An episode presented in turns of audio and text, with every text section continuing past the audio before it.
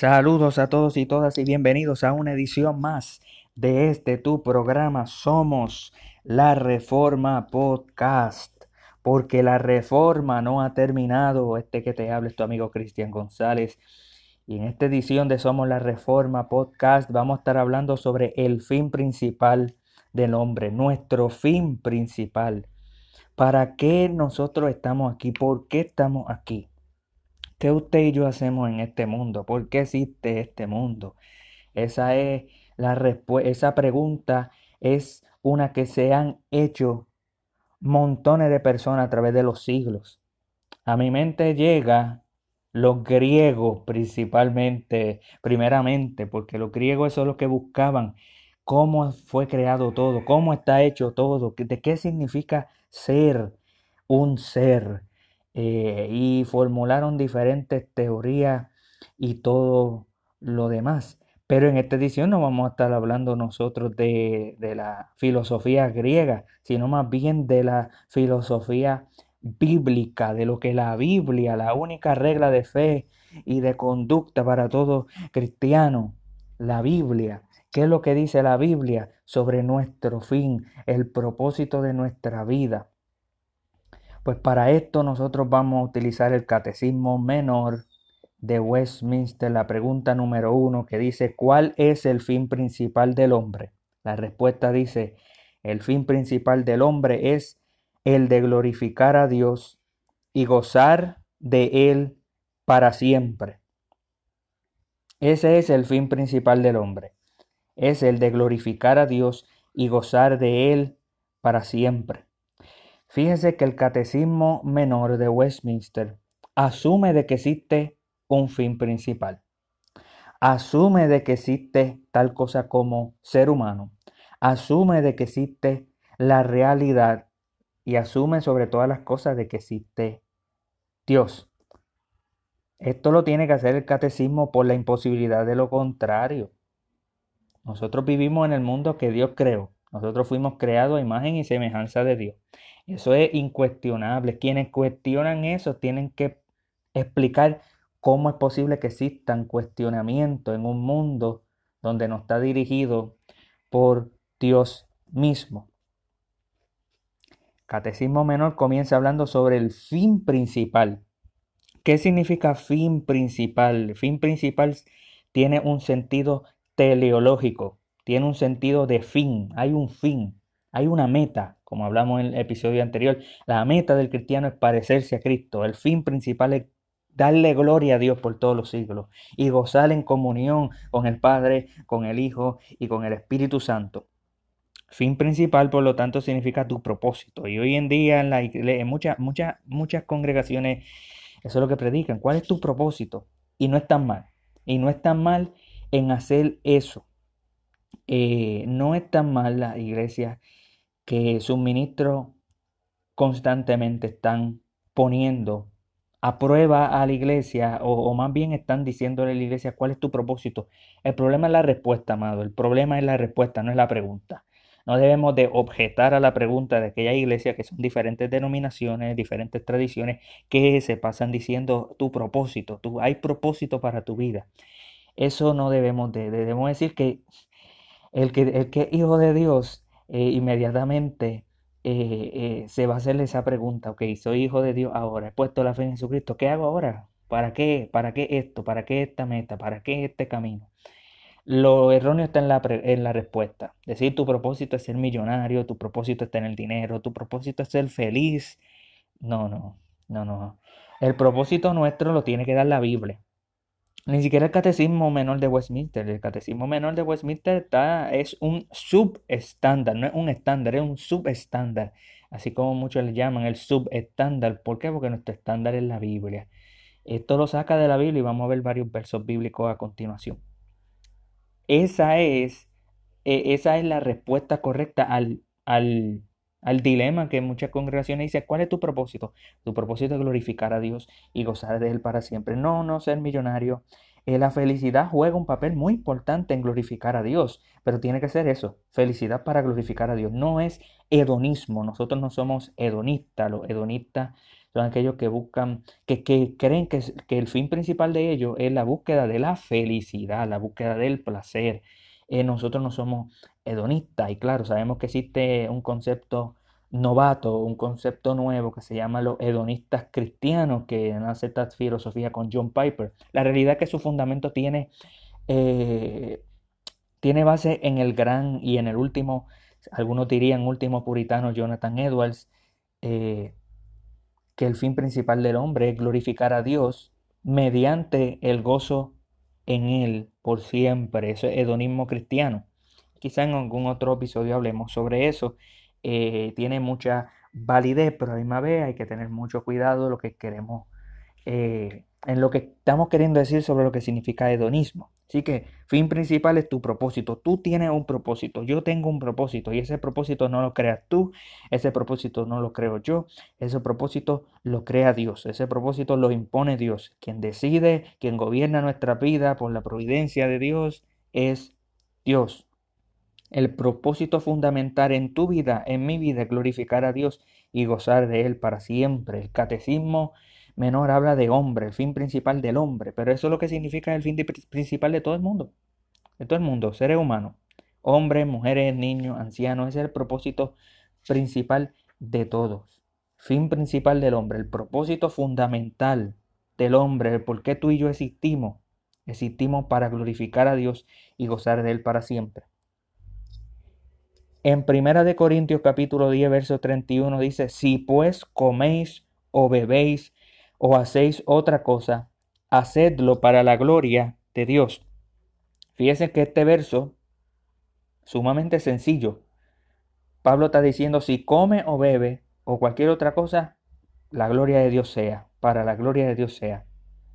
O sea, Pablo está queriendo decir que cosas tan simples como comer y beber, y usted y yo comemos y bebemos, pues claro que sí. Todos los días, tres veces al día, a veces más. Pablo está diciendo, aún en las cosas sencillas, en las cosas que para nosotros quizás parecen que no tiene que ver Dios en el asunto, sí tiene que ver, porque Dios nos creó para eso, para comer y para beber, y para hacerlo para la gloria de Dios. Así que no se trata solamente de glorificar a Dios en la iglesia los domingos, se trata de glorificar a Dios en la escuela, se trata de, de glorificar a Dios en la casa, se trata de glorificar a Dios en cada rincón de este mundo. Glorificar a Dios y gozar de Él para siempre. Y sea todo lo que tú hagas, lo hagas para la gloria de Dios. Esto tiene que ver con el propósito de Dios, pero tiene que ver con el estándar de Dios también, que en el próximo episodio vamos a ver, eh, porque el pecado no glorifica a Dios, por lo tanto, tú no puedes decir que tú estás haciendo algo y a la misma vez diciendo que estás glorificando a Dios. Así que ante la pregunta que algunos podrán tener es, ¿puedo hacer yo lo que quiera y decir que estoy glorificando a Dios? Pues de ninguna manera, no. Lo que la Biblia dice, lo que la palabra de Dios dice, es lo que debe de ser nuestro estándar para saber cómo glorificar a Dios. Mira cómo dice el salmista en el Salmo 73, versos 25 y 26, dice, ¿a quién tengo yo en los cielos sino a ti?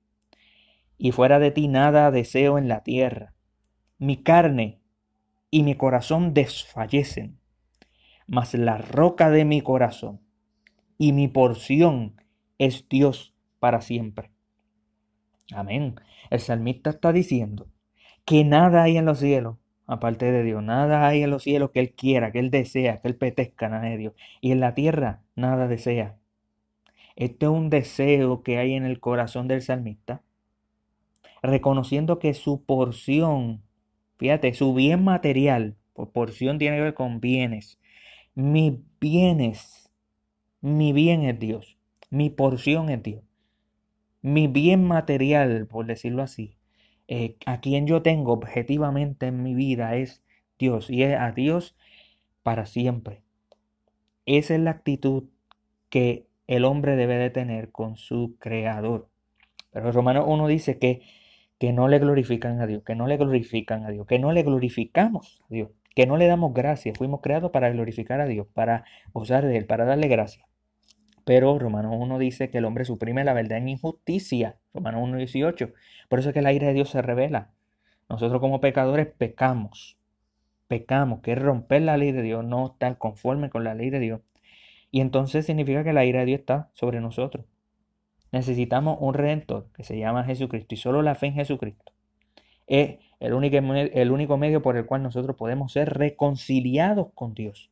Así que, ¿cómo glorificamos a Dios y gozamos de Él? Es por medio de la fe en el Hijo de Dios, que se entregó en la cruz del Calvario por ti, por mí, para salvarnos, para redimirnos de nuestros pecados y para darnos vida, vida en abundancia, vida eterna.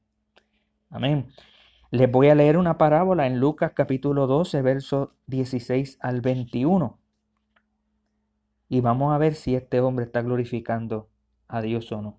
Dice, la heredad de un hombre rico había producido mucho.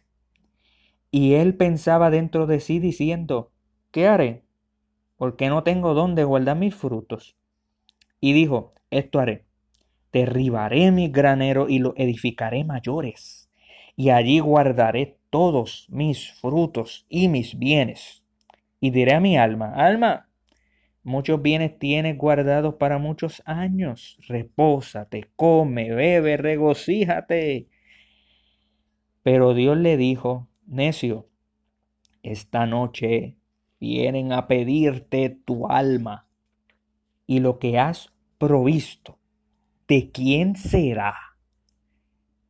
Así es el que hace para sí tesoro y no es rico para con Dios. Amén. Mire, mire qué ejemplo más claro de lo que es no glorificar a Dios, no vivir para Dios, no querer gozar en la presencia de Dios. En la presencia de Dios hay plenitud de gozo, pero fuera de la presencia de Dios lo que hay es, esta noche vienen a pedirte tu alma, lo que tú tienes, ¿de quién será? Este hombre tenía una heredad, este hombre era rico, producía mucho y decía, ¿qué voy a hacer ahora que tengo fruto? dijo, voy a derribar mi granero, voy a hacer esto mayor. Tú me recuerdas la torre de Babel, este hombre estaba buscando un nombre, hombre buscando nombre. Y iba a guardar su fruto, quería sus bienes y le dijo a su propio corazón, corazón que es perverso sobre todas las cosas. Le digo, alma, muchos bienes tienes guardados para muchos años. Mira, reposa, come, bebe, regocíate. ¿Verdad que eso suena como Pablo? Pablo dice, sea que tú comas, sea que tú bebas, hazlo para la gloria de Dios. Este hombre come y bebe, pero no lo hace para la gloria de Dios. Él se está diciendo a él mismo, voy a hacer esto para mí mismo, no como en Santiago dice que, que ¿por qué mejor no decir, traficaremos y ganaremos si Dios lo quiere? Dios visitó a este hombre, dice eh, Lucas en esta, en esta enseñanza, y le dijo que él era un necio, que esa noche él iba a morirse. Y lo que él tiene, tanto eh, que él pensaba que el fin principal del hombre era tener, ¿de quién, ¿de quién iba a ser esos tesoros? Eso es lo que le sucede al que tiene muchos tesoros, es que es rico aquí en la tierra, pero no es rico para con Dios. Otra palabra, no, no cree en Jesucristo, no le importa a Dios, no, no vive su vida de acuerdo a la palabra de Dios. Ahora, ¿hizo mal el hombre rico en construir un granero grande? Bueno, sí, claro que hizo mal, porque no tenía a Dios en su corazón, él no tenía a Dios en su mente. Pero no está mal uno tener bienes eh, cuando el fin principal es glorificar a Dios mediante esos bienes. Hay personas que, que compran, eh, sé yo, un, carro grande porque su fin es poder darle eh, ayuda a los vecinos eh, para llevarlo a la iglesia los domingos. Yo creo que eso es tremendo, es excelente, eh, excelente idea. Así que no está mal tener cosas, lo que está mal es por qué tú tienes esas cosas. ¿Las tienes para glorificar a Dios o no las tienes para glorificar a Dios? Dios creó al hombre rico. La cosecha del hombre rico se lo dio Dios. Quien decidió cuándo iba a morir el hombre rico era Dios. Pero el hombre rico no estaba considerando al que lo creó, al que le dio la cosecha y al que determinó cuándo él iba a morir.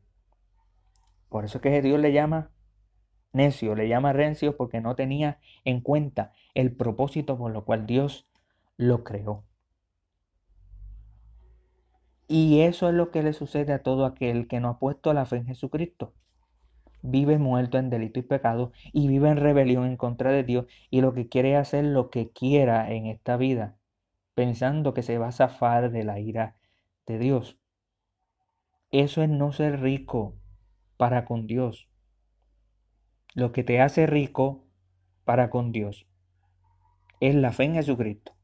No es tu obrar, no son tus obras, no son tus méritos, no son tus riquezas. Lo único que puede salvar al hombre, lo único que puede hacer al hombre feliz para glorificar a Dios y gozar de Él para siempre es Jesucristo, es la fe en Jesucristo. Y el llamado es a que pongas la fe, a que confíes en el trabajo completo de Jesucristo en la cruz del Calvario y que te arrepientas de tus pecados, que corra a Cristo, porque esa es la manera en que glorificamos a Dios y gozamos de Él para siempre. El fin principal del hombre es el de glorificar a Dios y gozar de Él para siempre.